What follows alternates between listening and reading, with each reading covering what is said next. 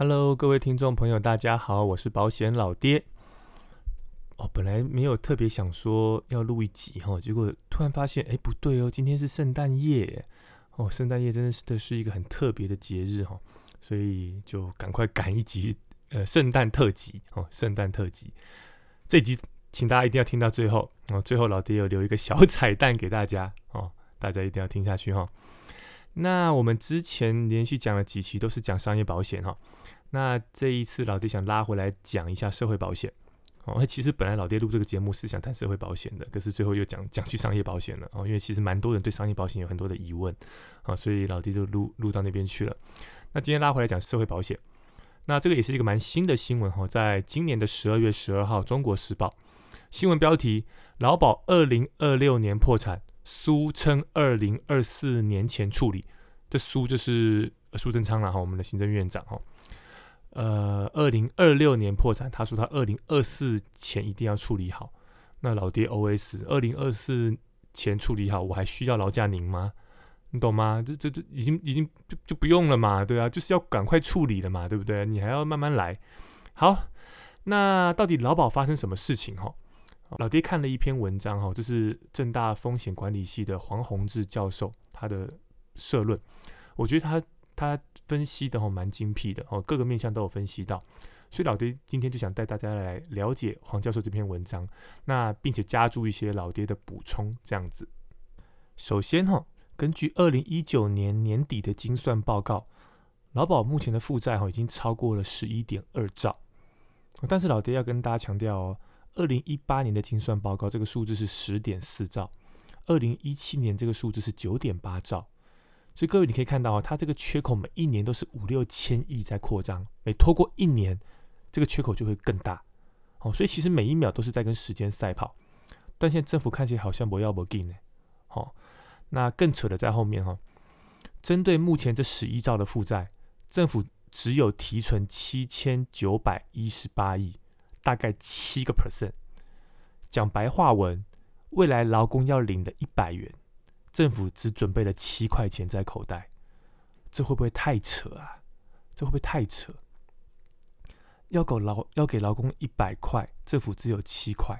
好，你用保险的角度来看哦，今天保险公司要经营商业保险，主管机关都有非常非常的严格要求，保险公司提存各项准备金，比如说责任准备金。比如说未满期保费准备金，哦，特别准备金、赔款准备金，哦，这些都是被严格要求的哦，哦，但是政府自己做庄的保险哦，劳保只提存七趴啦，好，然后一天到晚在罚金融业啦，那我我你不觉得这个有点夸张吗？看看别的国家哈，根据 OECD 的统计哈，有十四个国家有揭露这个数字哈，冰岛跟墨西哥哦，大概提存了六十 percent。美国接近七十 percent，英国接近九十 percent，加拿大接近一百 percent，其他的欧洲国家平均都高于一百 percent，可是我们台湾只提拨七点一六 percent，哦，这就是我们呃劳保目前的现况。如果什么改革都不做，哦，二零二七年破产的时候要提拨两千亿才能解决问题，二零二八年要提拨三千亿才能维持它不破产。二零二九年要提拨六千亿才能维持它不破产，好，可是政府每年只有两兆的国家预算可以运用，那全部给你劳保吗？你你你觉得政府现在赤字很少吗？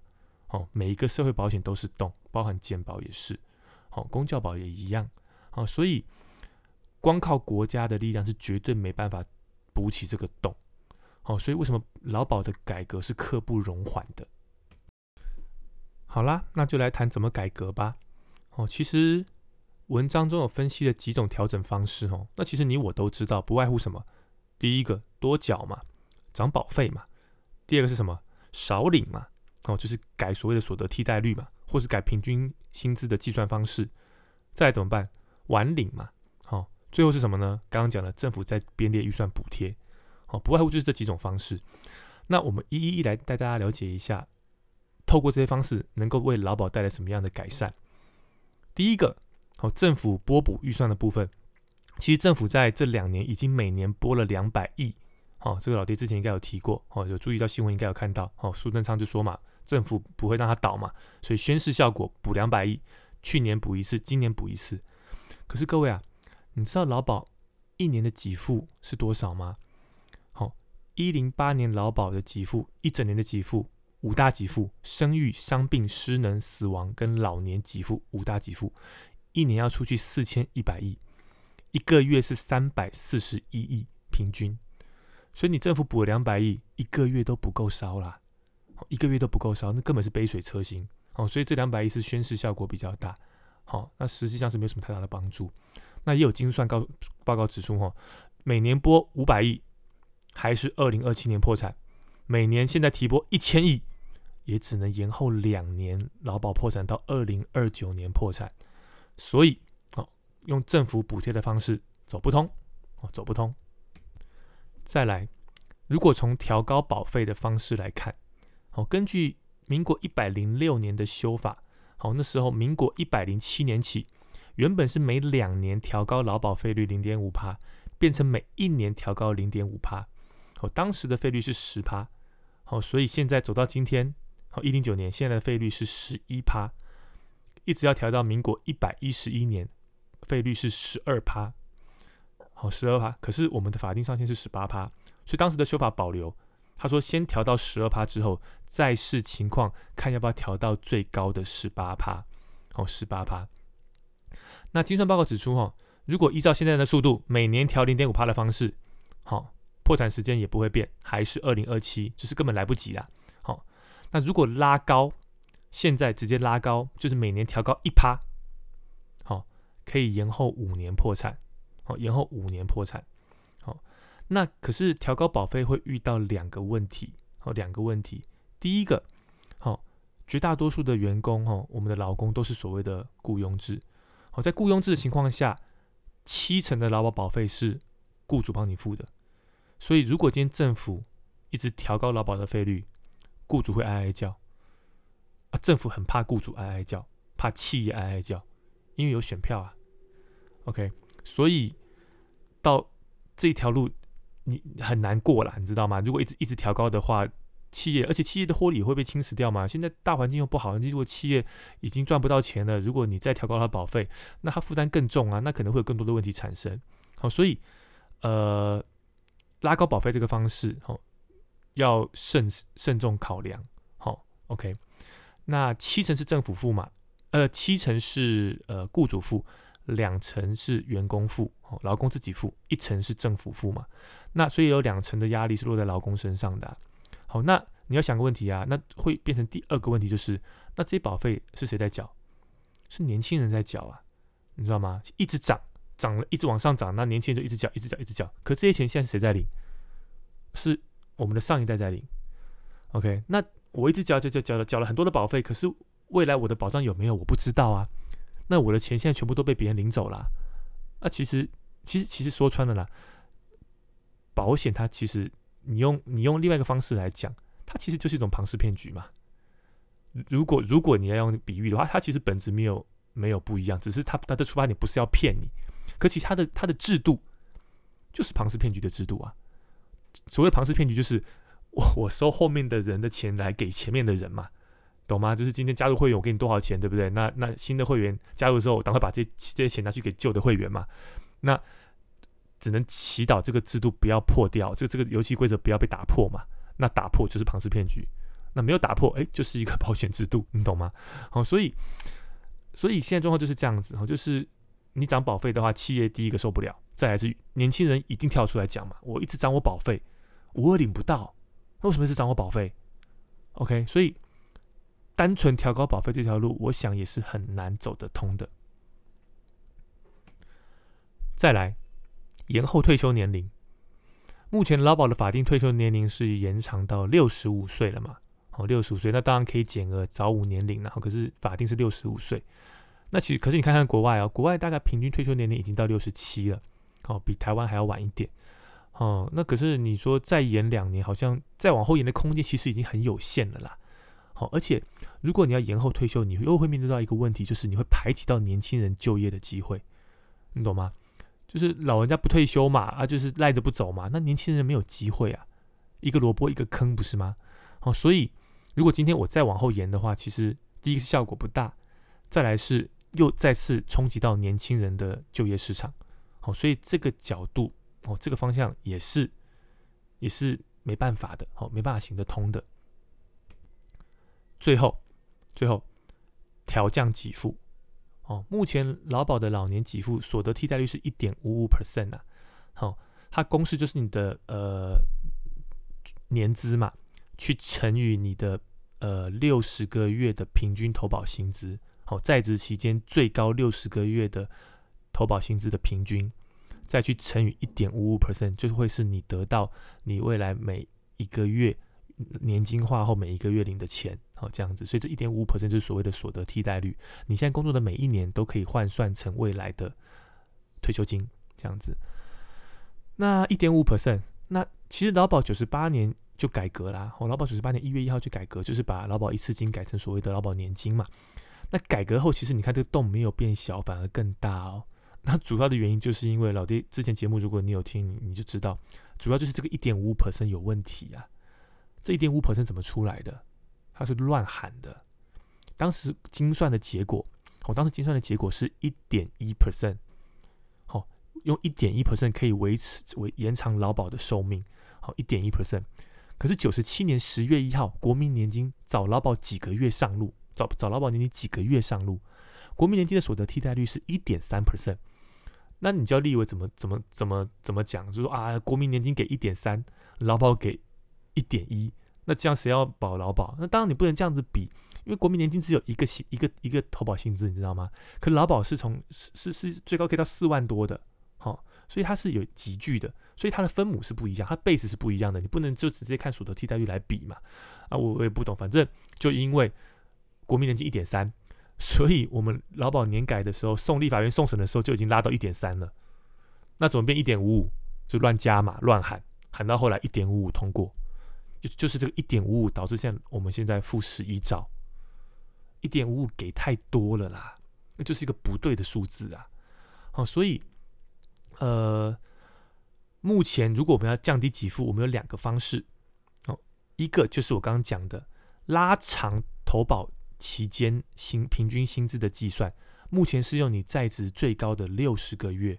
好，这个有 bug 啊，老爹之前节目也讲过啊，多数人怎么做？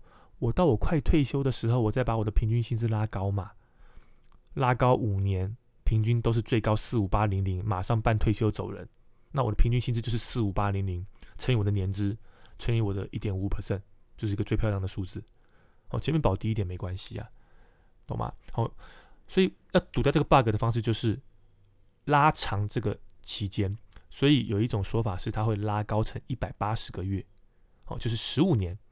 你就没办法这样子玩了啦。好，我用你在职一百八十个月的薪资平均薪资来算，那你就不可能就是到剩下五年我再把投保薪资拉高，那你之前就要拉高，那你的保费就要付更多。好，所以这是一个方式。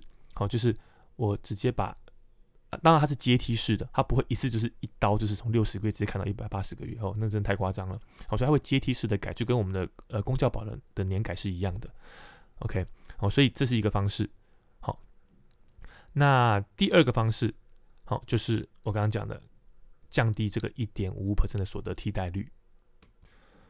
目前市场上有点讲法是，哈，就是每一年降低零点零七五 percent，每一年降，那降到一点三 percent，这是一种一种改革方向啦。有有一些人提出，好，不过哈，跟老爹跟大家报告啊，就是呃，刚刚讲这两个方式，好。你你不管哪一种方式做哪一种方式，它还是会在二零二七年破产。等于说这些都做这些事情都来不及了，都来不及了啊！它就是在二零二七年破产了。好，你改变不了这个事实了。好，所以好从讲到这边，你可以得到一个结论，就是我刚刚讲的每一种方式都行不通。所以劳保的问题已经不能够从单一个角度来解决，它必须要多管齐下，才能解决它现在的状况。黄教授指出，哈，他说，根据精算，如果政府每年提拨一千亿，然后平均投保薪资从六十个月拉高成一百八十个月，所得替代率从现行的一点五五 percent 直接砍成一点三 percent。如果这三个方式同时进行的话，破产的期限有机会延长二十年。好，有吗？三管齐下，政府补贴，平均薪资的计算拉长，跟所得替代率直接砍砍下来，这三个方式同时进行的话，可以延长二十年。另外哈，老爹在荆州看有看到，就是金管会前主委哈王丽玲哈，他有精算，他说哦，如果劳保的费率哈，好现在每年零点五 percent 的幅度，每年微调，好调到最高十八 percent。好，这是另外一种精算方式，每年调调到十八 percent，然后将劳工的老年给付打九折给，哦，就是直接打九折，好，打九折，然后配合政府承诺每年再补五百亿，最后一个是基金年化报酬率进步到五点九三 percent，如果满足这四个条件，劳保可以维持三十年不破产。好，对，那那当然这边提到另外一个观念就是，哎。拉高报酬率也是一个方式，可是为什么我们没有在这边提出？是因为这不是我们能够控制的，你知道吗？政政府没办法控制报酬率嘛。好，我能够控制就是我我怎么样减减少给付，怎么样延长我的我的薪拉长薪资的计算。可是报酬率是没办法掌控的。我也知道就五点九三啊，那你干脆说报酬率超到二十趴，一辈子老保不破产了，对不对？这报酬率不是我你我说的算的嘛。好，好啦，就算是这样子走得通了，一个二十年后破产。一个三十年后破产，那还是一个问题呀。针对老爹这个年纪，或是现在刚出社会二十岁到三十岁的年轻人，他还是看得到老保会破产，你知道吗？就政府做了那么多了，而我二我二十二十五岁刚出社会，结果改革完之后，政府告诉我说，哎，二十年后破产。那年轻人觉得，那那我生我才四十几岁，那五十岁，那那我怎么办？等于改完之后，我还是我就知道看得到他会破产了嘛。哦，所以我觉得这个这也不是。就就说啊，延后破产喽，那我们任务就完成喽，不是这样子的吧？所以哈，我们可以再得到一个结论，就是劳保年改绝对是一条漫长的改革道路，绝对不可能一次到位，它会分数个阶段，逐步逐步的做调整。哦，所以如果是年轻的朋友哦，你一定要有个认知，就是在退休之前哦，他还会经历过非常非常多次劳保的改革。哦那但是不管怎么改哦，你相信我，可以领到的钱一定越来越少，哦，一定会越来越少。因此哈，我们今天修法，我们除了讨论劳保的给付怎么调整之外，不要忘了我们第二层的退休金，哦，就是第一层是政府对人民的责任嘛，好，举凡所谓的劳保、公教保、军保、国保、农保，有个保字的哦，都是第一层底层的退休金，是政府对人民的责任。第二层是什么呢？是雇主对员工的责任。哦，用劳工来讲，就是所谓的劳退。哦，劳退有新旧制。哦，这样子。哦，所以当今天，哦，第一块只会越来越小。好，因为政府没有钱了。这种低逼制的保险，就是 defined benefit 这种 DB 制的保险，它一定会越来越少。那什么会取而代之呢？DC 制 defined contribution，好，确定提拨制。因为确定提确定提拨制是没有破产的问题，它只有够不够的问题。DB 制是所谓的确定给付制，它是有破产疑虑，它是需要精算的。好，所以未来我们相信哈，呃，政府没有钱是事实，可是政府有权，你知道吗？好，所以我相信未来劳保的年改改完之后，我相信未来会有越来越多的资源吧，好，或是政策会放在第二层。就是劳退那一块，好，比如说奖励雇主，我提供诱因奖励雇主，把工提的那个六趴给拉高。大家应该都知道所谓六趴提拨嘛，可是可能很多人不知道，这个六趴是下限，等于是政府要求你最低最低要提六趴，它不是上限。可是老爹混这么久，我还没看过六趴以上的，你知道吗？就大家都提个六趴，好，当然有些企业可能透过它的流彩，它可能会拉高它的这个这个。这个工提率啊，好，可是我真的没看过，好，所以政府可以透过政策嘛，鼓励，好，比如比如说给政府给给政给公司一些税务上的优惠，好，鼓励你工拉高公提嘛，好，让员工的第二层的退休金能够变大，不然还有什么方式呢？就是呃自提，哦，自提是上限六趴，最高只能六趴，我还是可以放宽呐，对不对？或是可以再多提供一些诱因，比如说有更多的节税空间，哦，或是已经炒了很久的。自选平台，对不对？哦，早就该开放了嘛，那钱是劳工的，结果你自己黑箱关起门在搞，你看现在搞出那个什么，呃，劳劳退基金那个弊案，那都只是冰山一角而已的，那个那个看不到东西太多了哦，所以我我一直很赞同所谓的自选平台啊，就是劳工为自己的退休金负责嘛，他责无旁贷，他就会去学习了，对不对？哦，你提供各种的，呃，比如说呃，生命周期基金，哦，年轻的时候投资风险高的，那随着年纪。迈向退休，他慢慢调整他的比例，这是这是很很无脑啊，你很无脑的方式，可是总好过什么都看不到，然后然后报酬率很低吧。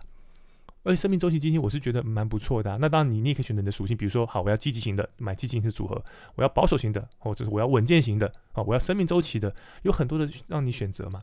好，我觉得这个才是政府应该要做的事情。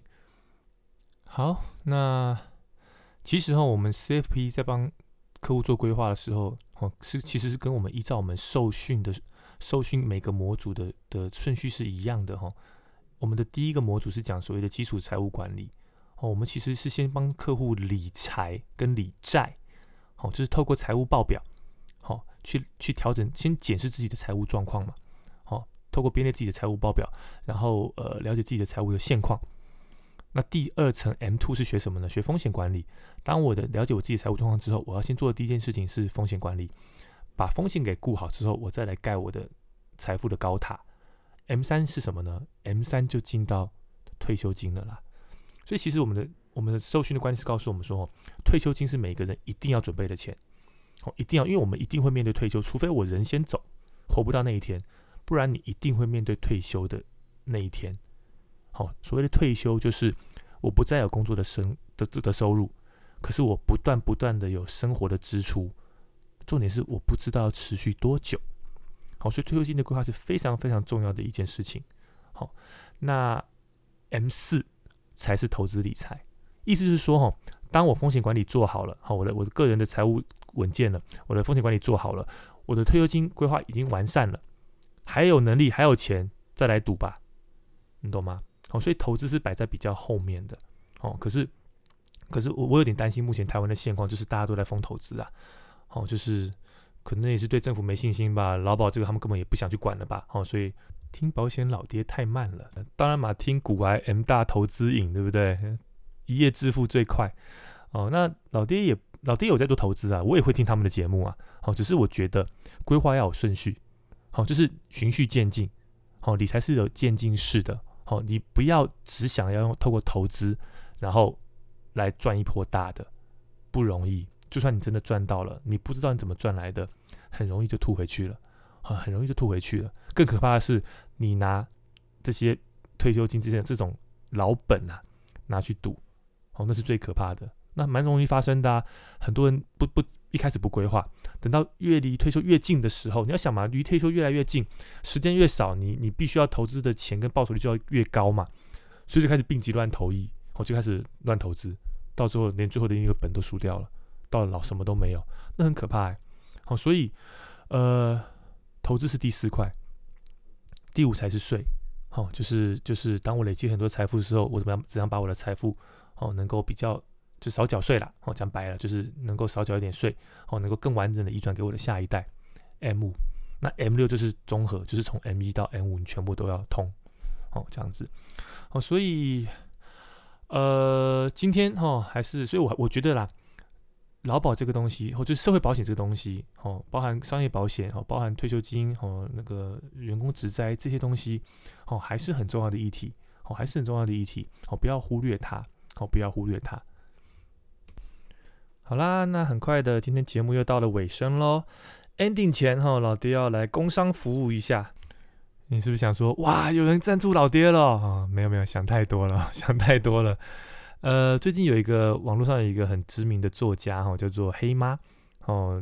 呃，这期 smart 有他的报道，然后好像远见啊都都有他的报道，他也上了电视节目的专访。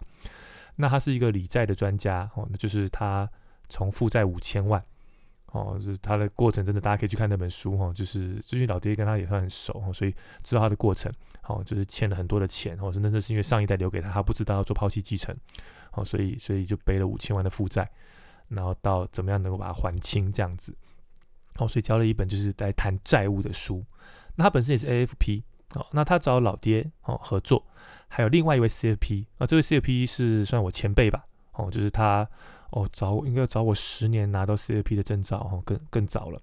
那呃，他请我跟这位 CFP 阿直哦合作开一堂课，那老爹负责的部分是退休金，哦一一个半小时的时间是我负责，好，那我会带大家谈所谓，我会教大家怎么去试算自己的退休金缺口，好，课程前半。教大家怎么去试算退休金的缺口，那后半我会带大家了解劳保的现况、劳退的现况，以及呃，我们可以透过劳保跟劳退的现的目前的制度可以领到多少钱。那这一块就是你未来计算你个人退休金的时候的减项。好，所以老爹的部分就是呃，就所谓的谈退休。那阿哲的部分是什么呢？是谈投资。好，当我之前知道我退休金的缺口之后，那劳保能够给付的部分之后，剩下的部分怎么办？我要透过什么样的投资工具？好，来来来来做呢？那这一块就交给阿直了。好，因为坦白讲，老爹投资这块是最弱的。好，可是阿直对于这块是很强的。好，尤其是基金这一块。好，所以我们课程一共三个小时。好，一个半小时老爹负责，另外一个小一个半小时是阿直负责。好，然后我相信会是一堂很精彩的课程。